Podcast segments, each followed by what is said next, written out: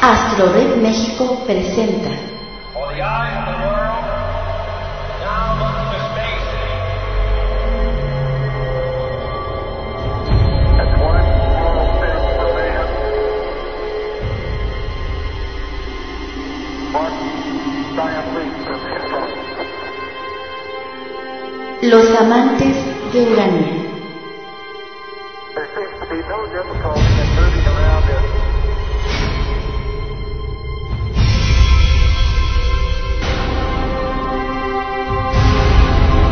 Podcast de astrónomos aficionados para el mundo.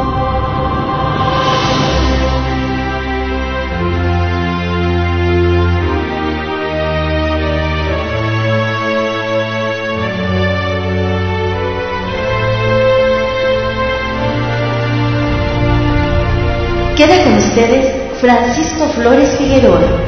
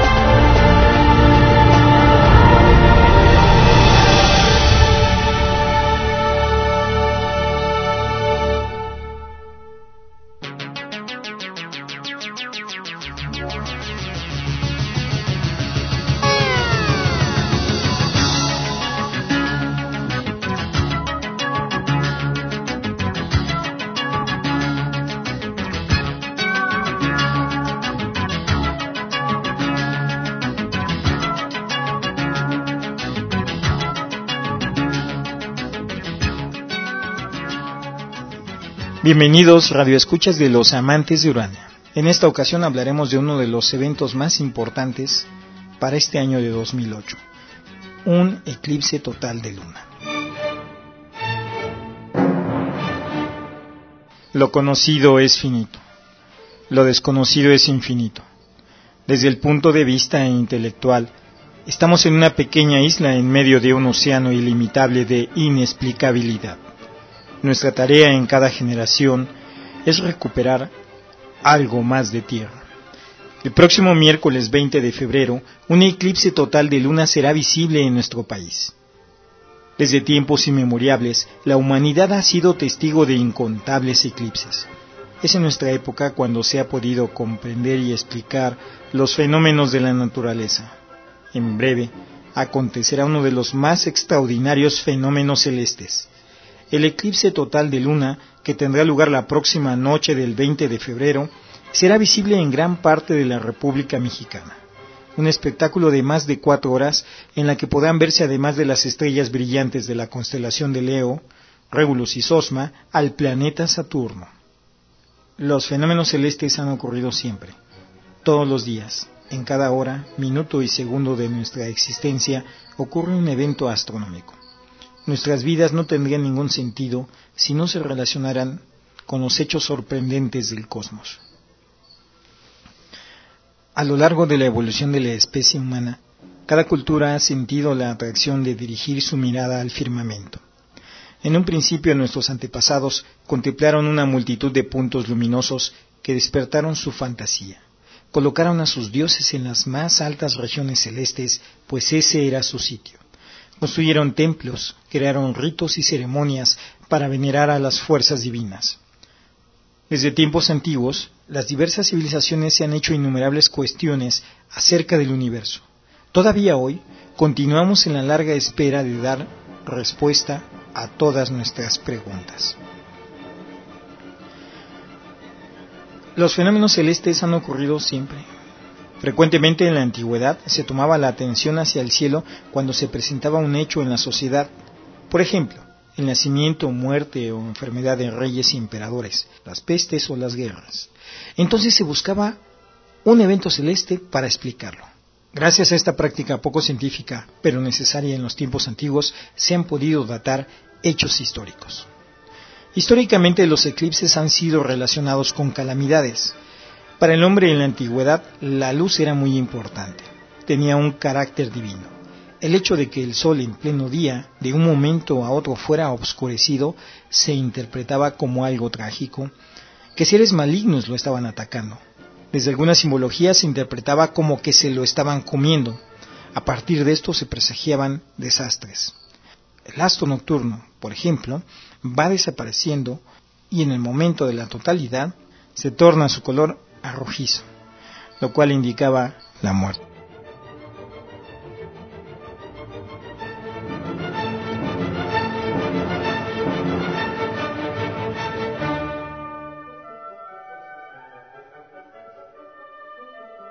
Eclipses de luna que cambiaron la historia.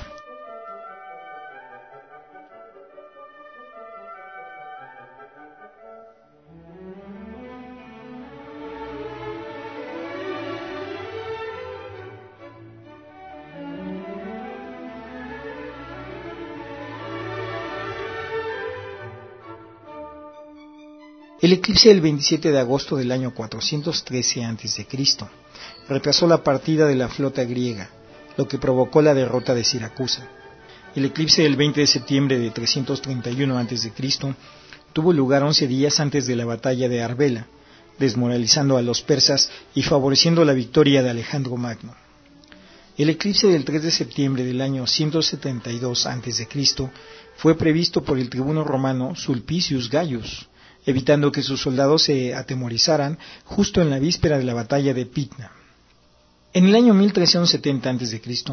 fue en Babilonia donde por primera vez se pudo predecir un eclipse de luna. Era la época de Sargón el Antiguo. Los babilonios sabían calcular los eclipses, podían prever con facilidad los ocultamientos de la luna, aunque los de sol les resultaban más difíciles, pues desconocían el verdadero tamaño de la Tierra y no llegaban a saber por dónde pasaría la sombra que deja la luna. Los antiguos babilonios, en cambio, también conocieron sin duda el ciclo Saros, el cual está compuesto por 223 lunaciones, en el que se repiten periódicamente los eclipses de sol y de luna. Sin embargo, también podemos encontrar en los textos más antiguos, en la Biblia, lo que se denomina el Antiguo Testamento, allí aparecen relaciones entre los eclipses y el final de algún rey. Por ejemplo, en la profecía sobre Babilonia, revelada a Isaías, se describe un eclipse asociado a la caída del rey Nabucodonosor, Isaías 13:10. Por lo cual las estrellas de los cielos y sus luceros no darán luz y el sol se obscurecerá al nacer y la luna no dará resplandor. Más adelante, en el anuncio de la devastación de la tierra por las langostas hechas por Jehová a Joel, Joel 2.30-31, dice, Y daré prodigios en el cielo y en la tierra, sangre y fuego, y columnas de humo. El sol se convertirá en tinieblas.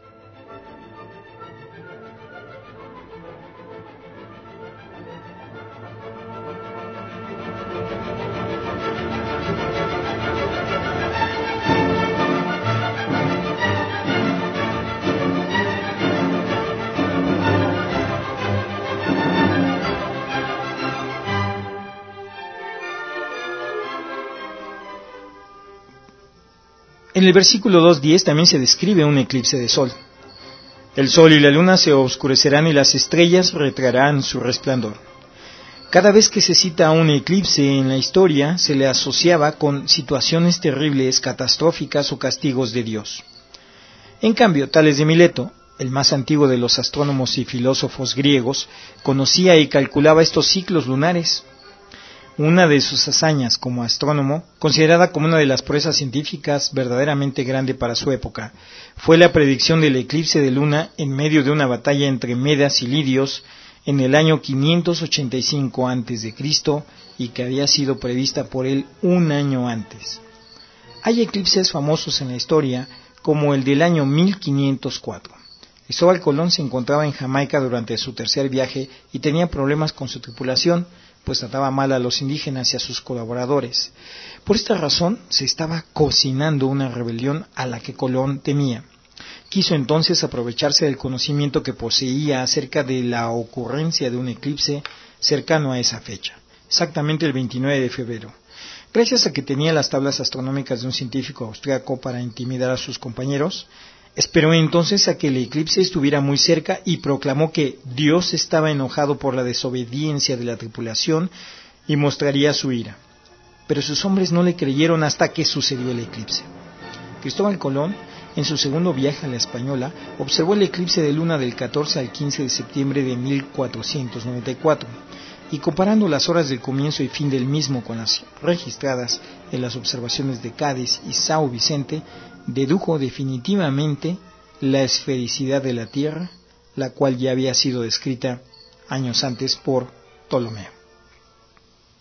Juan López de Velasco, cosmógrafo español, en 1572 fue nombrado cosmógrafo mayor del rey, por encargo del rey Felipe II redactó unas normas para la correcta observación en España y América del eclipse de luna del año 1577 e ideó un instrumento especial para observarlo personalmente, remitiendo un modelo para que se pudiera construir fácilmente en todas partes. Por las observaciones realizadas se pudo precisar la longitud de muchos puntos geográficos. En cambio, la misma suerte no ocurrió con un fraile español en Guatemala que fue decapitado por los mayas, Existía en tiempos de la conquista una persecución muy fuerte por parte de los españoles hacia la religión tradicional de los mayas, por realizar sacrificios humanos. Los mayas estaban muy resentidos por esto y huyendo se refugiaron en la selva. El fraile español en una ocasión se extravió y fue encontrado por unos guerreros mayas. Los indígenas se lo llevaron, pero como el fraile sabía que iba a ocurrir un eclipse al día siguiente, trató de hacer la misma jugada de Colón, engañar a sus verdugos. Lo que no sabía era que los mayas también manejaban esa información, pues sus astrónomos eran muy precisos. El no poder intimidarlos le costó la vida al fraile, a quien finalmente les trajeron el corazón.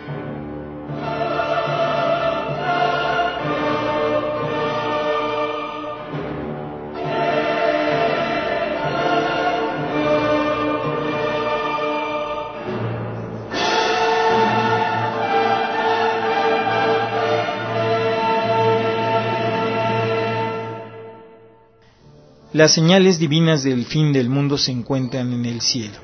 Cualquier desorden o alteración bastaba para encontrar señales divinas en el firmamento. Una manera de interpretarlas es la siguiente. Hay cinco grandes categorías. Los signos en el cielo como cometas y eclipses. Los desórdenes biológicos en la aparición de monstruos, hambres y epidemias. El trastorno espiritual. Quedaba la corrupción de la iglesia por dinero.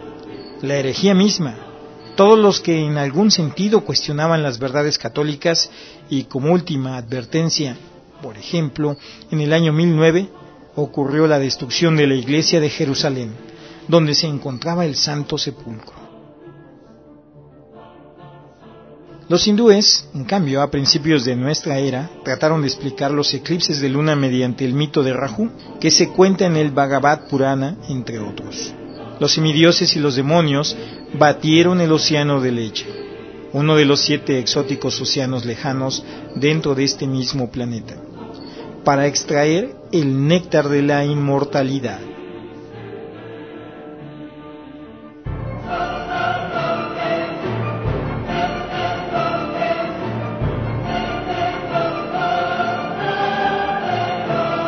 Cuando esto se produjo, una forma femenina del dios Vishnu los hizo formar fila Primero les entregaría un trago a cada semidios y luego repartiría el resto entre los demonios.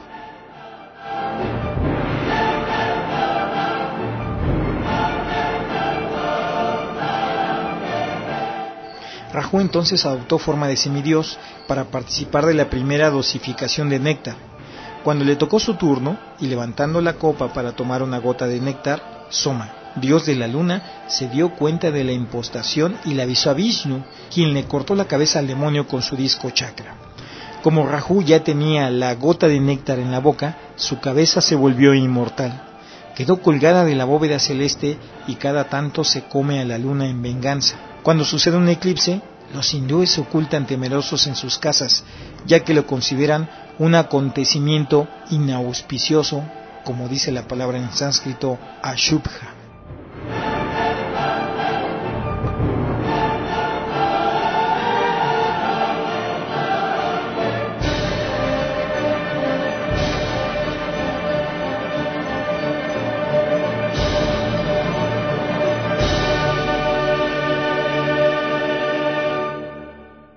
1991, ante la ocurrencia de uno de los eclipses más largos del siglo, muchos de los astrónomos aficionados y las comunidades científicas nos dimos a la tarea de hacer una difusión intensiva y extensiva acerca de la observación de este fenómeno. Por razones tal vez de falta de cultura en nuestra sociedad, los políticos y los miembros de gobierno decidieron que la gente no podría observar ese fenómeno, ya que muchos de ellos quedarían ciegos. Pero en esta ocasión, el próximo 20 de febrero, tenemos la oportunidad de reivindicarnos culturalmente y además de observar uno de los fenómenos celestes más interesantes, que es un eclipse total de luna sin peligro alguno, ya que el próximo eclipse tardará mucho tiempo para que podamos hacerlo. Es hoy cuando las comunidades científicas, los grupos de astrónomos aficionados y el interés del gobierno se ha conjuntado para observar este fenómeno celeste.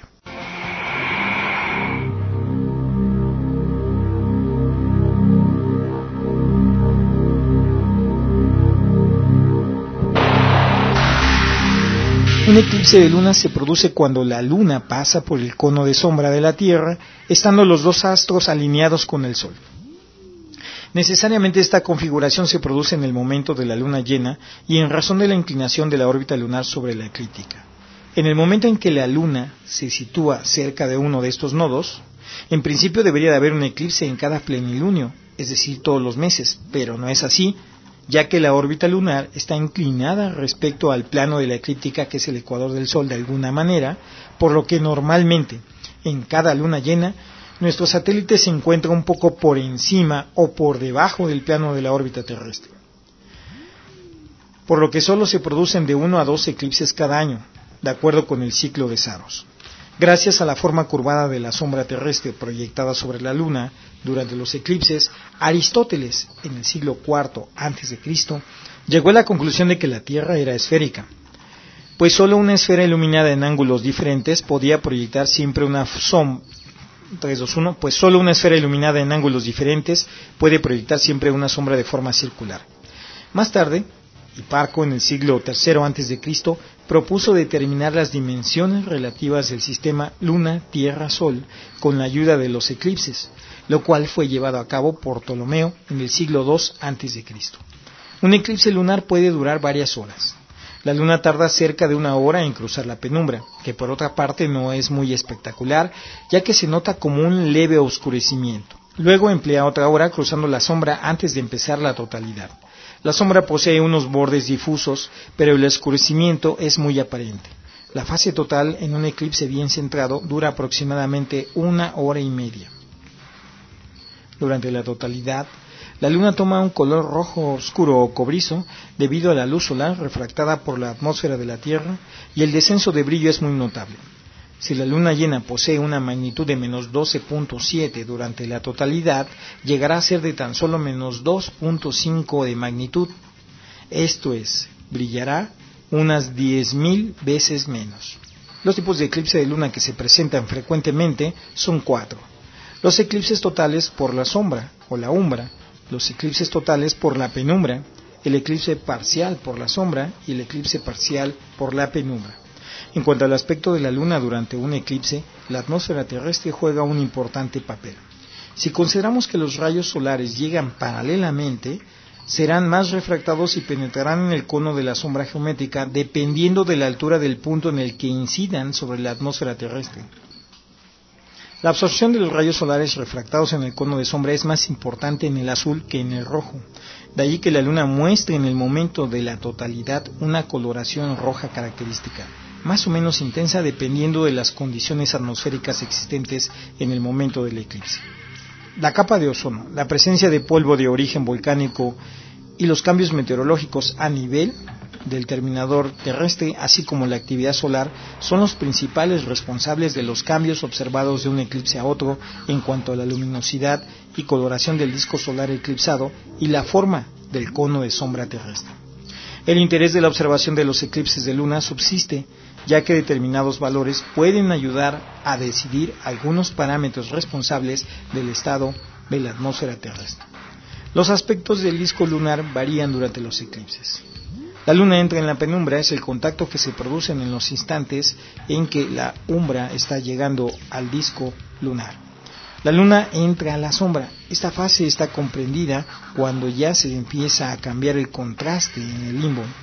El eclipse total por la sombra, la salida de la sombra, la salida de la penumbra y los contactos que pueden registrarse son contacto con la penumbra en la entrada sobre todo, el contacto del borde oeste de la penumbra con el limbo, y esto suele darse en la parte oeste de la superficie lunar de la Luna.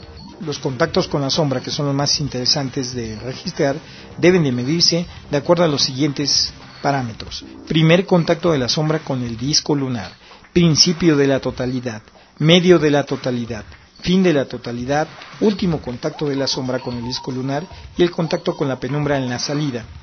El contacto del borde este de la penumbra con el limbo oeste de la Luna. El borde de la sombra teóricamente debe ser circular, pero existen irregularidades, y no todas atribuibles al achatamiento polar del globo terrestre. Estos fenómenos se pueden estudiar cronometrando el mayor número posible de inmersiones e inmersiones en la sombra de accidentes lunares. El tipo de contacto con un cráter dado debe darse en su centro y no con sus bordes. Los contactos en el instante de entrada y salida de la sombra en una serie de cráteres permiten determinar el radio medio de la sombra siempre que el número de medidas sea suficiente. Los eclipses lunares suelen presentar una gran riqueza de colorido. Durante los eclipses el disco lunar presenta una gran variedad de tonalidades y coloraciones y la densidad de la sombra no es homogénea. Ciertas variaciones son debidas a la manera como los rayos solares son refractados, otras a las diferentes condiciones atmosféricas en las que se encuentra el terminador terrestre.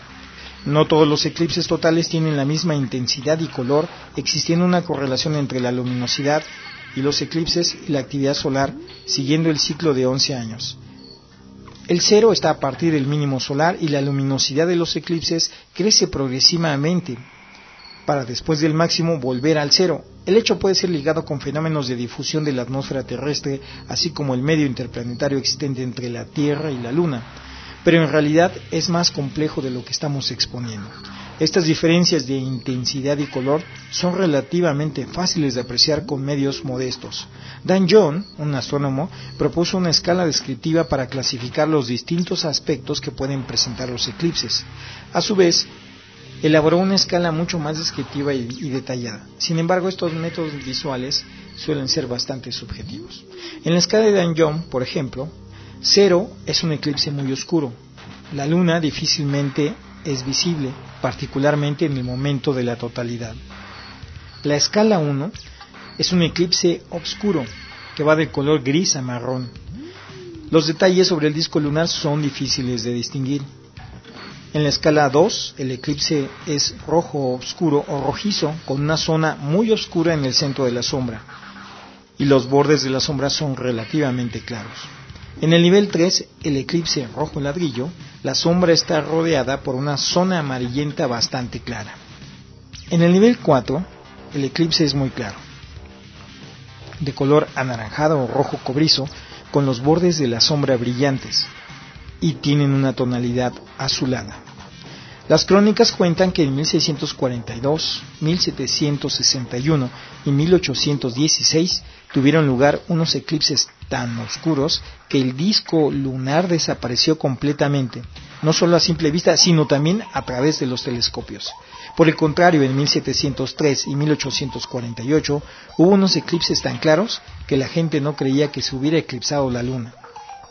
Por eso, una reflexión final al respecto, el único modo para dejar un testimonio de nuestra existencia humana es observar todos los fenómenos de la naturaleza. El único modo para dejar un testimonio de nuestra existencia humana es observar todos los fenómenos de la naturaleza y dejar constancia de ello, porque ese será nuestro legado a las generaciones futuras. Muchas gracias, amigos de los amantes de Urania. Los esperamos la siguiente semana para una nueva cápsula astronómica que esperamos sea de interés para todos ustedes. Se despide de ustedes Bernardo Martínez.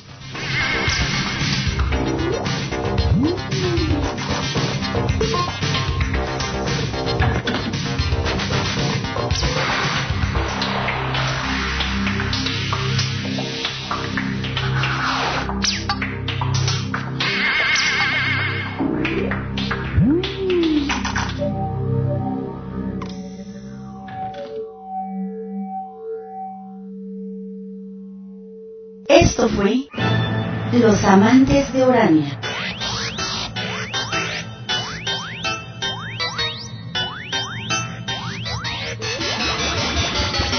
Escuche nuestro próximo podcast y acompáñenos a viajar por el universo con los astrónomos aficionados de México.